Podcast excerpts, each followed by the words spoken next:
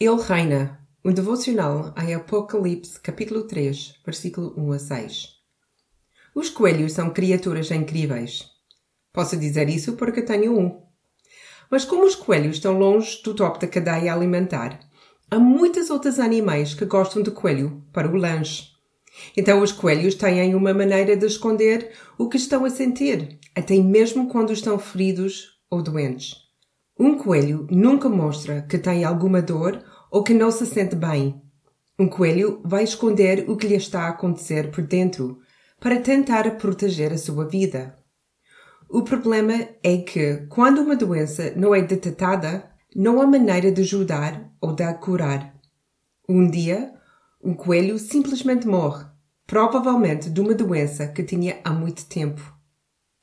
De todas as igrejas do livro do Apocalipse, a Igreja de Sardas e a que me incomoda mais. As outras seis igrejas têm problemas sérios, é verdade, mas Sardas, uau! Aqui está uma igreja que parece grandiosa, age de forma notável, está cheia de pessoas e tem muito boa reputação na cidade e com outras igrejas.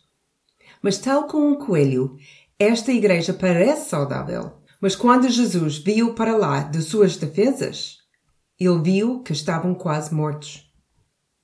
Que coisas estamos a esconder nos nossos corações que estão doentes e precisam de ser expostas?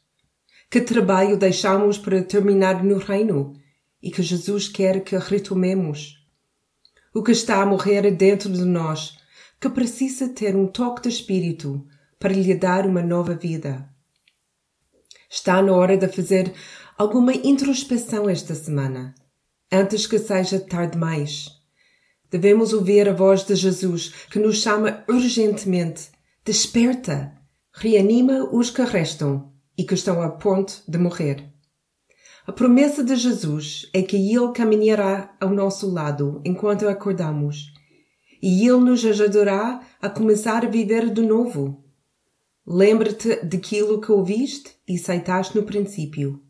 Guarda-o e arrepende-te.